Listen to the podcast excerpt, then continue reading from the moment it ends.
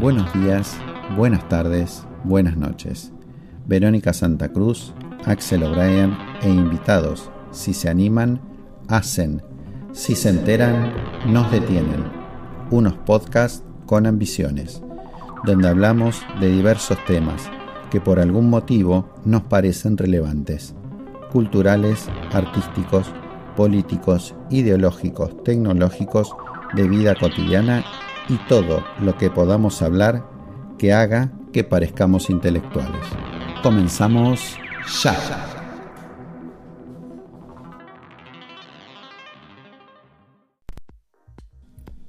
Hola a todos, a todas, a todes.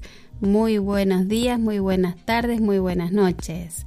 Bueno, esta vez me toca a mí hacer la presentación porque tengo a un invitado especial, Axel O'Brien. Muy buenas a todos. Hoy vamos a hablar de un tema que me gusta a mí, por eso soy el entrevistado. Exactamente, un tema eh, que, bueno, que está muy interesante. Yo voy a hacer las preguntas y Axel va a ir eh, explicando porque no todas y todos sabemos de qué se trata este tema. Entonces, bueno, ¿puedo empezar? Yo no soy un experto en la materia, soy un apasionado, entre comillas, sí, del tema. Es un tema que me, me gusta y trato de difundirlo todo lo que puedo. Así que vamos para adelante. Muy bien, vamos con la primera pregunta. ¿Qué es el software libre? Bueno, Todas las computadoras y para aquellos que no lo sepan, todo aparato informático, también el celular, solamente las computadoras, el celular también es un aparato informático. Si es un smartphone, se divide en dos partes. Una parte es el hardware, que es la parte física que yo puedo tocar de algo, y después tiene la parte intangible, que son esos famosos programitas, los programitas. Es el software esa es la parte intangible, la que no puedo tocar. Ese software está hecho por alguien, o por un ingeniero informático, por un programador, por alguien que sabe de programador, por un entusiasta. Alguien lo escribió ese software. Que yo le instalo a, mi computadora o a mi teléfono, a alguien, a algún aparato. Ese software me permite que mi aparato, ya sea una computadora, un teléfono, lo que sea, adquiere una nueva habilidad. Haga algo que antes no hacía. Muy bien. De eso se trata un software. Yo instalo un software a, mi teléfono, por ejemplo, para jugar a algo que no podía jugar. O para una linterna, para que tenga linterna mi teléfono. O para eh, navegar por un, con un GPS. Entonces mi teléfono tiene una habilidad nueva que antes no tenía. Es decir, que cada una de esas eh, funciones, por llamarlo así, cada una es un software. Es un software y lo que está detrás es que alguien lo hizo.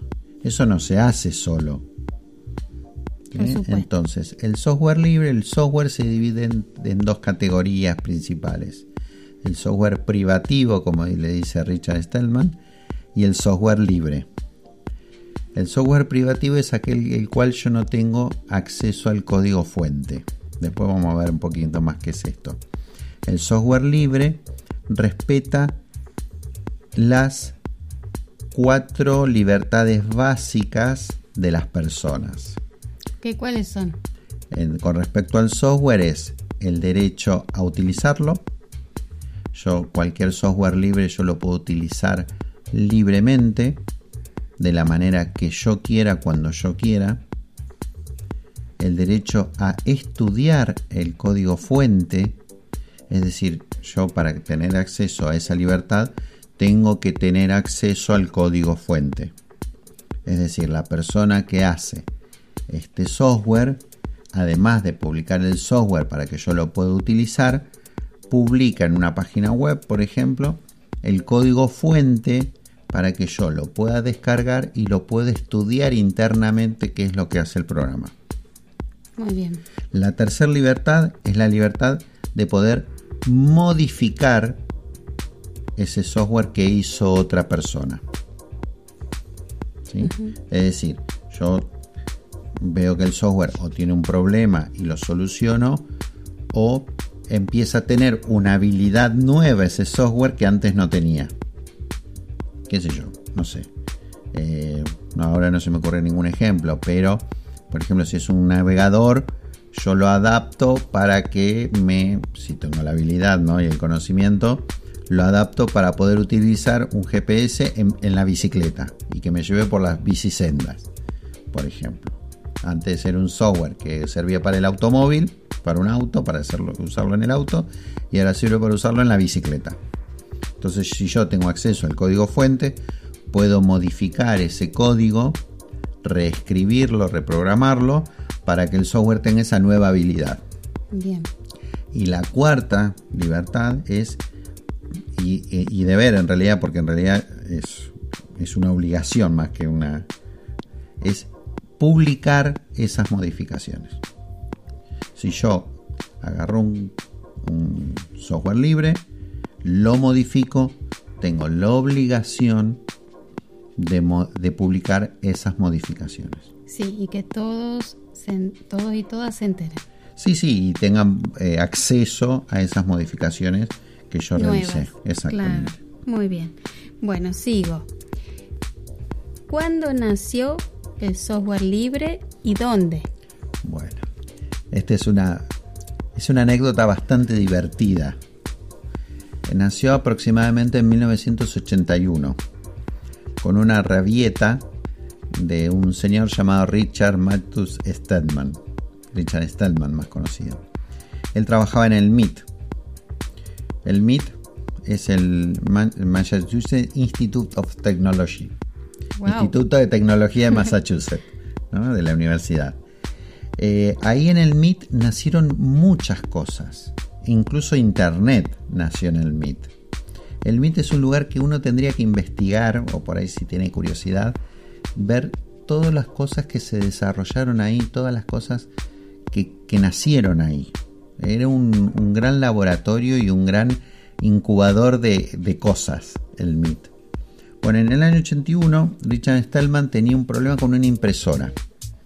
Computadoras en aquel entonces eran aparatos gigantescos y todos los usuarios compartían una única computadora. No había una computadora para cada persona. Entonces todos los profesores, por ejemplo, de la universidad compartían la computadora, todos los alumnos. Había una única computadora para todos. Y había una impresora que él renegaba mucho, que estaba en la otra punta de la universidad.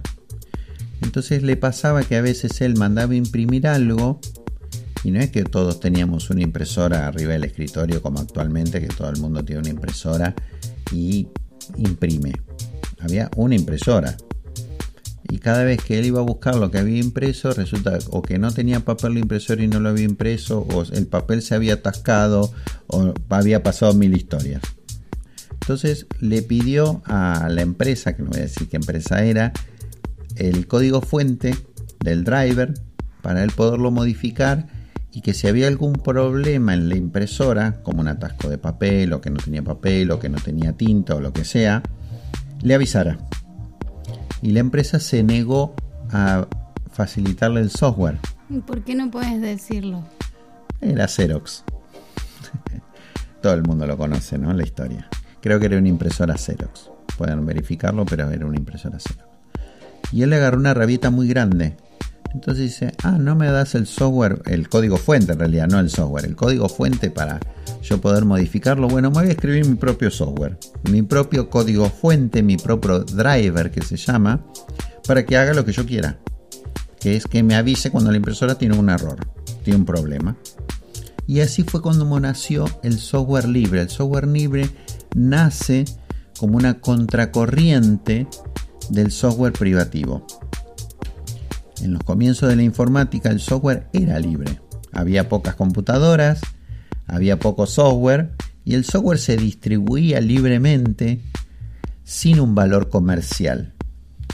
Después alguien vio que eso tenía valor comercial, dijo, esto puedo hacer plata con esto.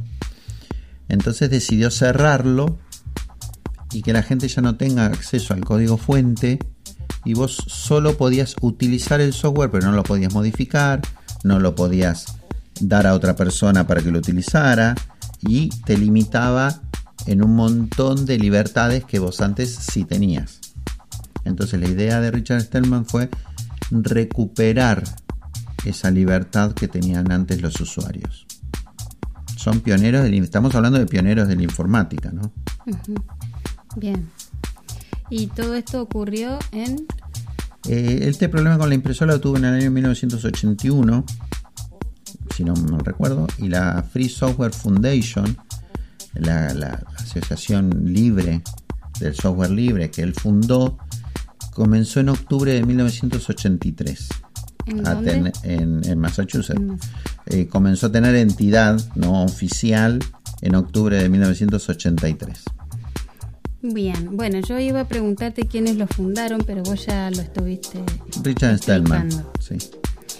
Bueno, y ahora vamos a hablar de un software en particular llamado GNU Linux o Linux.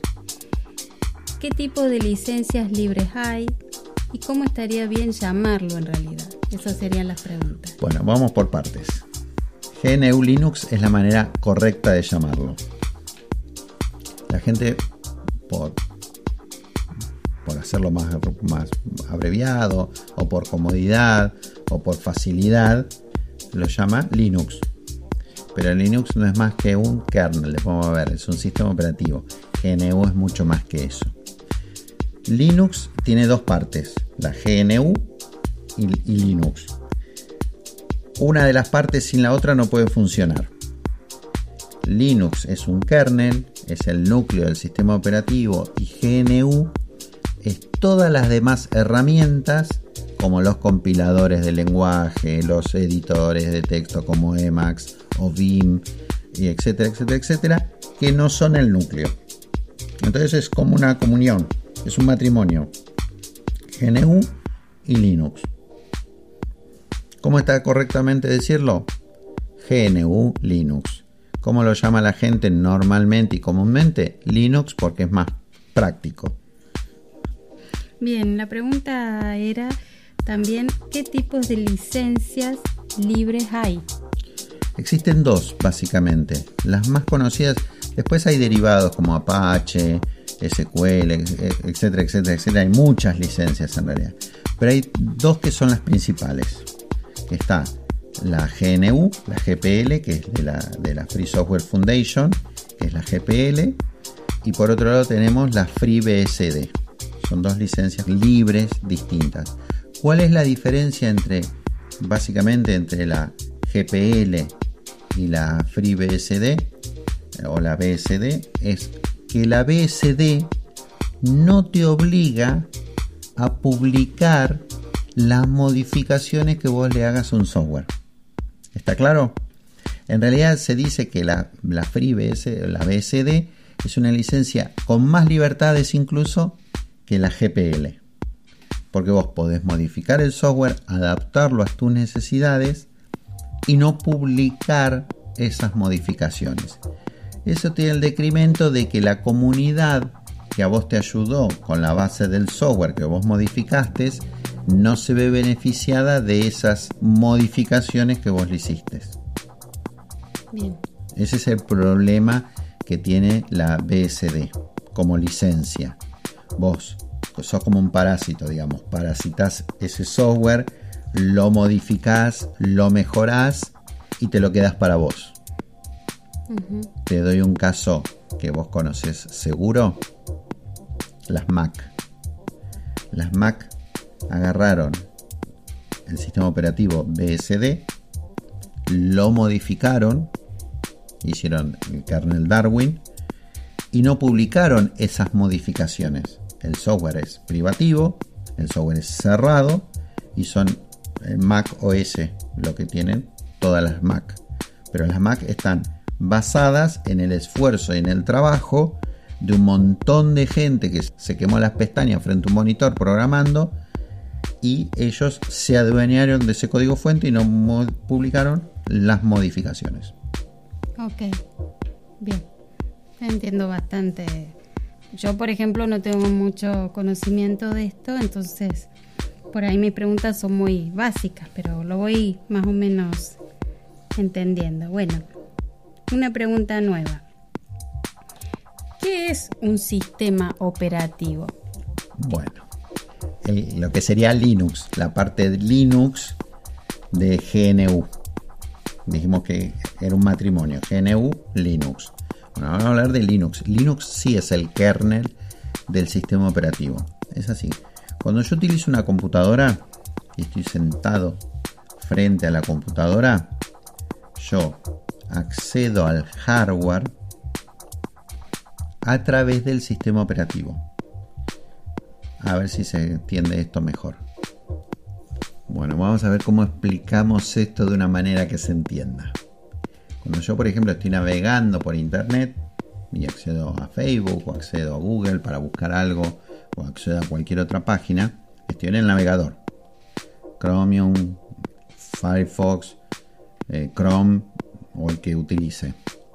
Entonces yo le digo al navegador, quiero ir a tal página. El navegador no va a esa página directamente. Le dice al sistema operativo, por favor, necesito esta página. Entonces el, sistema operativo activa la placa de red, navega por internet, va a buscar la página y se la trae. Y así con todo, cuando yo tecleo una carta, voy mandando letras a la computadora y el sistema operativo se lo va pasando al procesador de texto. Lo que hace el sistema operativo es ordenar todo el tránsito que hay dentro de la computadora. Ordena que las aplicaciones no se peleen. Entonces, si hay dos que quieren acceder a la impresora, que primero imprima una, después imprima el otro trabajo, o cuando yo quiero escanear algún documento en un escáner, bueno, a ver, ordenemos el tránsito. ¿Se va entendiendo esto? Sí. El, el sistema operativo lo que hace es justamente eso, sistema operativo, operar la computadora y ir distribuyendo las tareas, los trabajos y los flujos de datos de acuerdo a las órdenes que se le fue dando. De acuerdo a las órdenes que se le fue dando por las distintas aplicaciones. Y también tiene una cosa que se llama prioridad de tareas. Hay tareas que son más prioritarias que otras. Entonces va siendo como un referee, como un árbitro, como un juez, alguien que ordena todo. Le, hay tareas prioritarias, esta puede esperar, esta la ejecuto primero porque tiene más prioridad etcétera, etcétera. Entonces, todo eso es lo que va haciendo el sistema operativo. El sistema operativo controla que todo esté funcionando bien y le va dando tiempo de ejecución que se llama tiempo de tarea a cada aplicación. Vos, vos cuando seguramente utilizas una computadora, te parece que todas las aplicaciones están corriendo al mismo tiempo, ¿verdad? Estás viendo un video, el video fluye, estás escribiendo una carta, la carta se, va escribiendo y a vos te da la sensación que todas esas tareas están corriendo en simultáneo. Pero no es así. Esas tareas se van ejecutando una por vez. Lo que pasa es que los tiempos son tan cortitos que se ejecutan que a tus ojos, a tu velocidad mental, porque nosotros tenemos menos velocidad que las aplicaciones se detienen por momentos y por momentos se ejecutan. Bien, acá la siguiente pregunta. ¿Dónde se podría utilizar o dónde se puede utilizar Linux? Bueno, Linux eh, en realidad lo usamos todos los días, sin darnos cuenta. Es como el amigo invisible. Internet existe y funciona gracias a Linux. Nosotros no tendríamos el Internet que tenemos actualmente. La infraestructura de Internet está soportada por computadoras que ejecutan Linux. Explico esto. Cuando yo accedo a Google, que lo hablamos recién, o accedo a Facebook, del otro lado del cable no hay ni más ni menos que una computadora como la que yo tengo en mi casa, entre comillas. Tiene ciertas particularidades, pero no dejan de ser computadoras que están del otro lado, que tienen un procesador, memoria, disco, más o menos las cosas que normalmente tenemos en una computadora si tenemos una computadora en casa. Ya vuelvo a repetir, con otras particularidades. Pero todas tienen procesador, tienen memoria, tienen disco, etcétera, etcétera. Y esas computadoras corren Linux en, en su abrumadora mayoría. Corren Linux. Entonces, yo lo estoy usando en realidad todos los días, de manera indirecta. Esa palabra corren se usa mucho en España. yo le digo a, Axel que, claro, que acá no se usa tanto para eso, para ese verbo. Entonces. Ejecutan Linux, pero ejecutan, ya te dije, me no me gusta porque me suena que lo mata, lo, aniquila, lo ejecuta. Entonces no me gusta mucho esa palabra, pero acá se usa eh, ejecuta Linux. Ese es un ejemplo. Yo cada vez que utilizo Internet, seguramente estoy pasando por alguna computadora que tiene Linux y que me está permitiendo acceder a Internet y utilizar Internet porque estoy accediendo a través de esa computadora que tiene Linux. Y por otro lado, si tengo un teléfono Android en mi bolsillo o en mi mano en este momento, estoy utilizando Linux sin saberlo. Android, el kernel del sistema operativo, es un Linux. Ahora, Axel, ¿por qué si es tan bueno y es mejor? ¿Por qué no es más popular? ¿Por qué no es más conocido, más utilizado? Buena pregunta. ¿Vamos para atrás en el tiempo? Dale. Año 1969. Ni vos ni yo habíamos nacido. Que Richard y Kate Thompson, dos genios de la informática, inventan Unix en una PDP-11 una computadora muy antigua, que ni vos ni yo conocimos. Ellos inventan Unix, es decir, hace 51 años ya. Sientan las bases de lo que es un sistema operativo moderno. Un sistema operativo moderno tiene que ser esto, esto, esto, esto y esto. Y ellos enumeran un montón de cosas y de requisitos que debe cumplir un sistema operativo moderno, lo llamaron ellos, en el año 69. Sí vaya a saber que era para ellos moderno.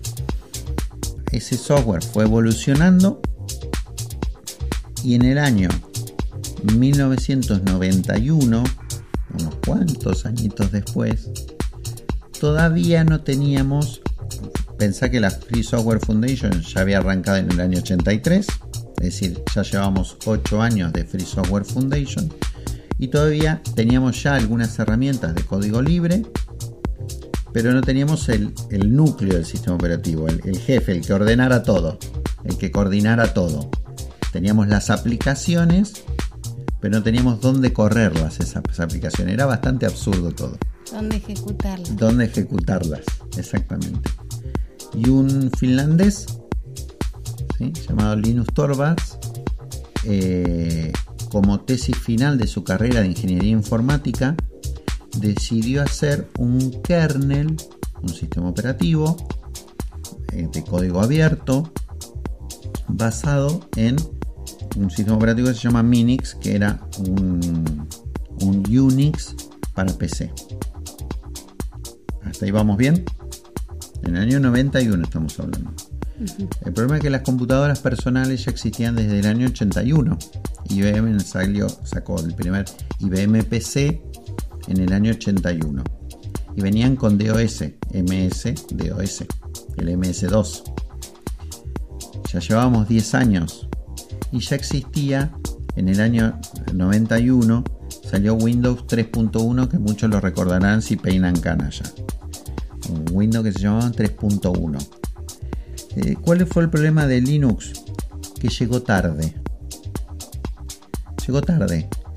Llegó cuando la industria informática ya había despegado, ya las PC eran bastante populares y la gente estaba utilizando otro sistema operativo. Windows. No, todavía no. Era de OS. Windows aparece. El, gran boom de Windows es en el año 95. Con Windows 95. Estaba Windows 3.1. pero era mucho más rudimentario, mucho más básico.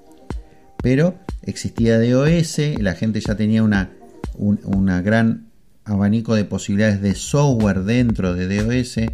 Existía mucho software, procesador de texto, hoja de cálculo, eh, AutoCAD, herramientas de diseño para, para, para arquitectos.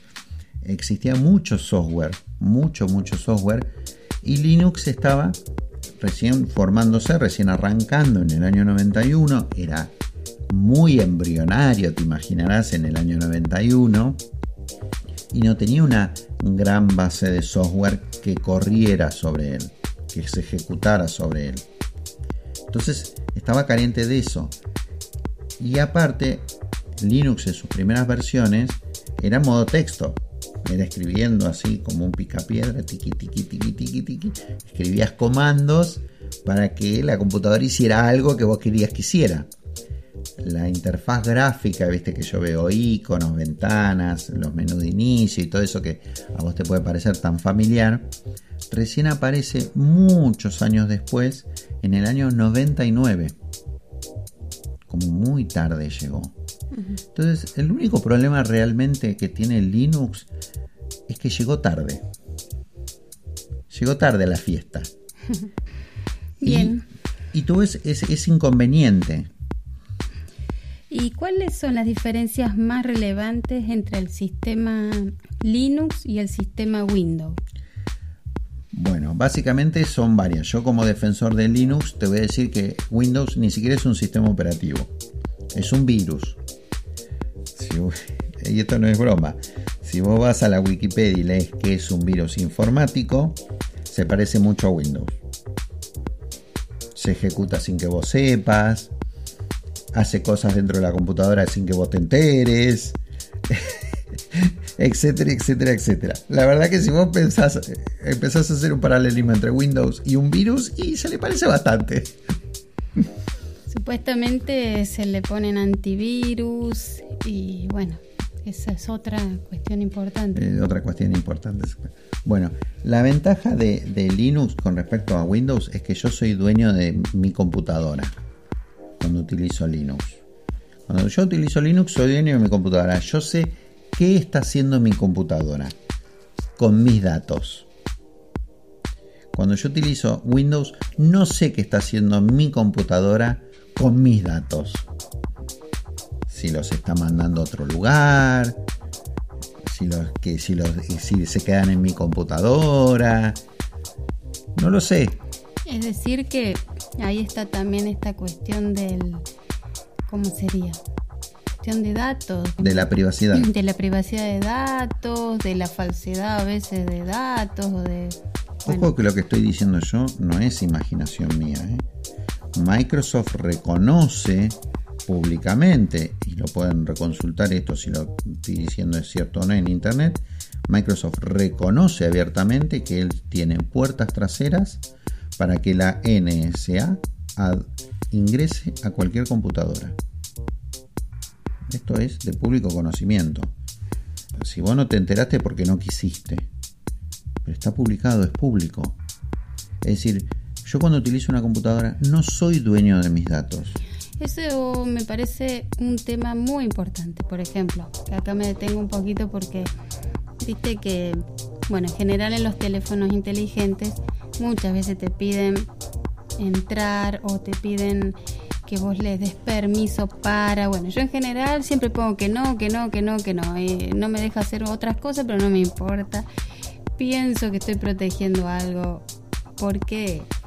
Sí, te pide acceso a tu cámara, te pide acceso a, tu ubicación, te pide acceso a, a los archivos que hay en el teléfono, a las fotos, te pide ciertas cosas Claro, y permisos se llaman. Permisos y la verdad que es como meterse en tu privacidad. No me parece ni siquiera ético eso. No, es que no es ético. Gente, por si no lo sabían, cuando el servicio es gratuito, el producto sos vos.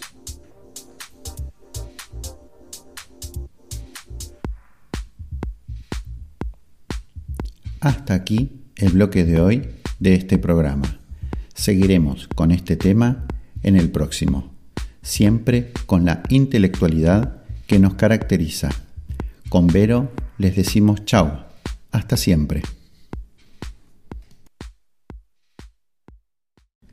Axel O'Brien, Verónica Santa Cruz hicieron Si se enteran, nos detienen. Esto fue un podcast con ambiciones, donde hablamos de diversos temas que por algún motivo nos parecen relevantes, culturales, artísticos, políticos, ideológicos, tecnológicos, de vida cotidiana y todo lo que podamos hablar que haga que parezcamos intelectuales. Hasta el próximo encuentro, terminamos ya.